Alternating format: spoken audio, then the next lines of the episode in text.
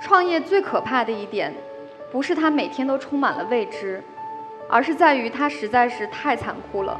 你每天都要面对的是公司的九死一生。我经常每天一睁眼想到的第一件事情就是：我这是在哪儿？现在几点？我接下来要干什么？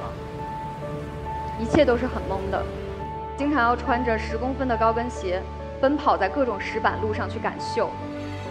夜深人静的时候，经常才能安静下来，好好写一写自己的内容。我相信未来还会有非常多的困难和挑战，但是我们也可以看到可期的光芒。其实每一个你所向往的人生背后，一定站着一个比你想象中更努力的人。这个世界可能的确不是你以为的那个世界，但是很重要的一点，你也可以凭着自己的力量去走进任何一个你想要的世界。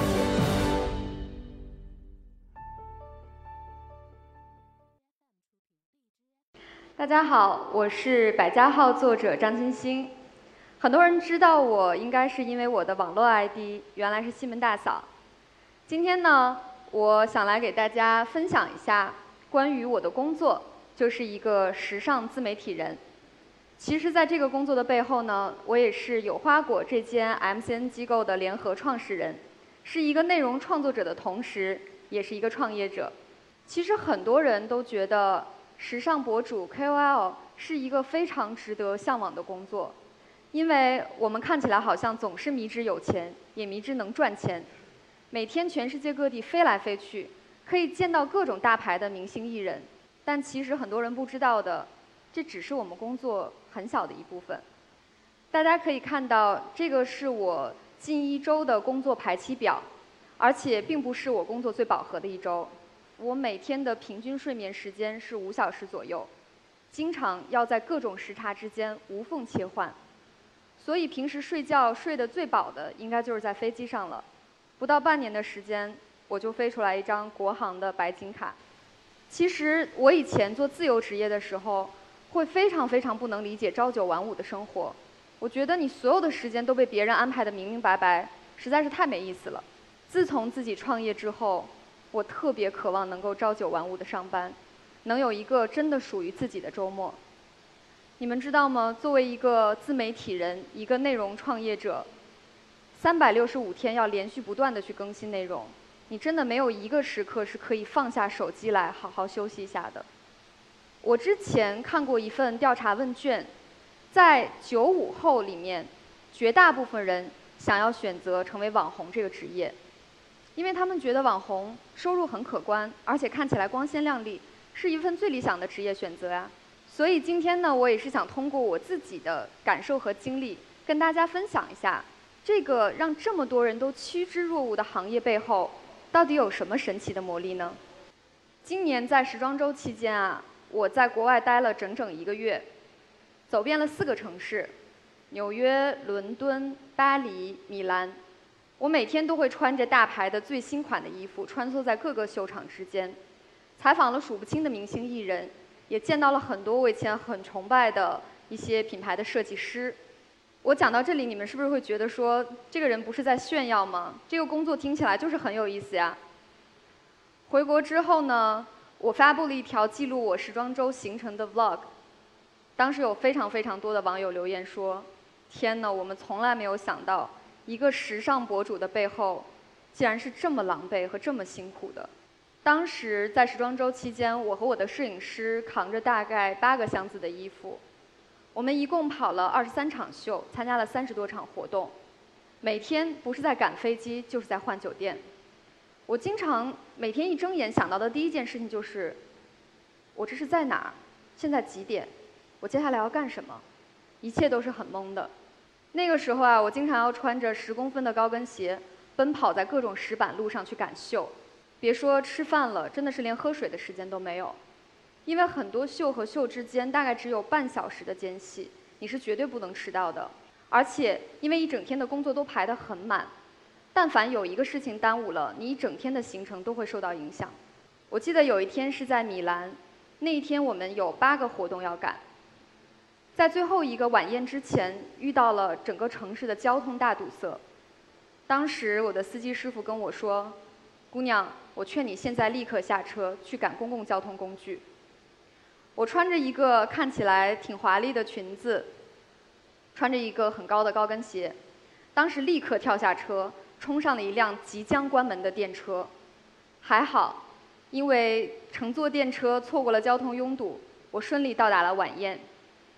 当时觉得，哎，这么艰难的工作，一天也挺下来了，都很圆满，没有问题。就在这个时候，我收到了我司机师傅发来的一个微信，他说：“小姑娘，这一天跟你们跑得太累了，我坚持不下来了，明天我不干了，你再找别人吧。”听起来可能觉得有点哭笑不得，但这就是我每天很真实的生活，要处理各种突发的意外，白天赶活动，晚上试衣服，到了夜深人静的时候，经常才能安静下来，好好写一写自己的内容。所以，其实，在这种工作强度之下，逛街和买买买对于我来说，有时候也不是一个美差了。说起来逛街，我想到有一次我和我的老公老杨，我们在北京的 SKP 的商场，当时我指着整个商场一整层的品牌跟他说：“你看这里所有的品牌，我们都跟他合作过。”当时的心情还是非常的骄傲的。公司建立四年以来，我们跟超过六百家国际知名的品牌合作过，每一年的文字输出量相当于三部《三体》系列。得到了很多的奖杯，都摆在公司的会议室的柜子里面。但是每一次站在台前去领奖的都是我自己。可能很多人看不到，在这些成绩的背后，有着一个非常专业而且非常严格要求自己的团队。每一篇十万加的背后，都藏着很多的汗水，甚至是泪水。家里 WiFi 出现问题，大周末的早上，穿着睡衣跑到邻居家敲门去借网。保证文章准时发布，这个是我们运营部的小朋友，在伦敦参加活动，早晨五点钟遇到酒店的火警警报，当时所有人连拖鞋都来不及穿就跑下楼，这个人拿着电脑站在人群中继续赶稿，这是我们的内容总监。我们在长滩岛团建，当时大家在这个标志性的 Friday 的海滩上面要拍一个合照。我们接到了 Chanel 客户打来的一个电话，当时所有人都在沙滩上面嬉戏玩耍拍照，但他们在烈日下面继续工作。这是我们商务部特别可爱的同事。大家经常在镜头前看到的光芒，都是我一个人的。但是很多人不知道的是，如果没有一个这么专业的团队在始终坚持做他们自己的事情，那不会有今天这样的成绩。也不会在竞争这么激烈的情况下，我们公司始终都在稳步前进。这张照片里面，我所在的办公室呢，是我们在北京搬的第四个家。现在呢，它位于国贸 CBD 一个近千平的空间。上海的团队呢，也已经初步搭建完善了。作为一个 MCN 机构，我们签约和孵化的博主已经到达了四十多位。在全网十五个平台的粉丝覆盖量也达到了七千五百万。很多人都会跟我说：“你们公司发展的很快很好啊。”但是可能大家看不到的是，在创业初期，我们也是被很痛苦的拉扯着成长的。当时只有我和我两个合伙人三个人一起创业，公司的所有事情大小事务都是我们一起处理的。我们在背后真的经历过非常非常多次的崩溃争吵，每一次走在放弃边缘的时候，最后还是达成了和解，把对方拉回来，把公司重新的拉入正轨，继续前进。我不知道台下有多少人经历过创业或者正在创业中，你们不知道会不会有这样一个感受：创业最可怕的一点，不是它每天都充满了未知。而是在于它实在是太残酷了，你每天都要面对的是公司的九死一生。我之前看过一个报道，大概在创业公司当中，超过三年的只有不到百分之十。很幸运的是，度过了很多的困难，我们公司已经走到了第四年。我相信未来还会有非常多的困难和挑战，但是我们也可以看到可期的光芒。在去年呢，我被 Vogue 国际评为 Top Nine Influencers in China，就是中国影响力前九的博主。得到这个肯定的时候，我最大的感受是，我真的已经不再是那个凭着兴趣和本能去输出内容的小姑娘了。在全球一千多万个关注者面前，我需要去认真的审视一下自己的责任和影响力了。我自己手头呢有一个珍藏了很久的读者留言，一直都没有分享出来。今天我想在这里给大家念一下：你好，大嫂，每天看到你的推送真是棒极了，特别喜欢你的穿搭，也感觉特别羡慕。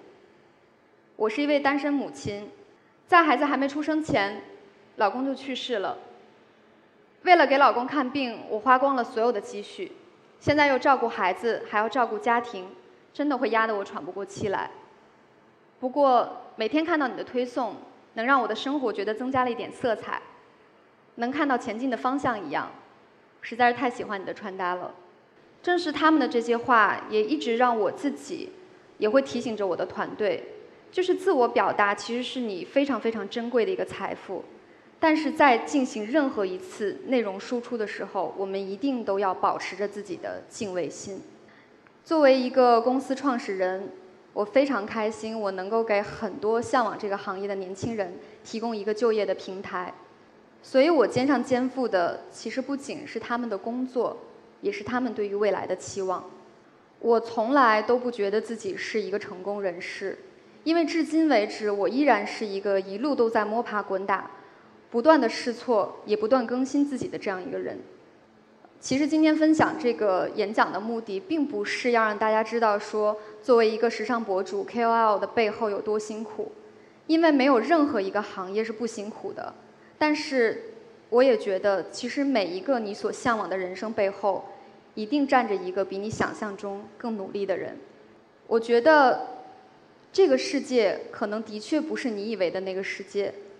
但是很重要的一点，你也可以凭着自己的力量去走进任何一个你想要的世界。谢谢大家。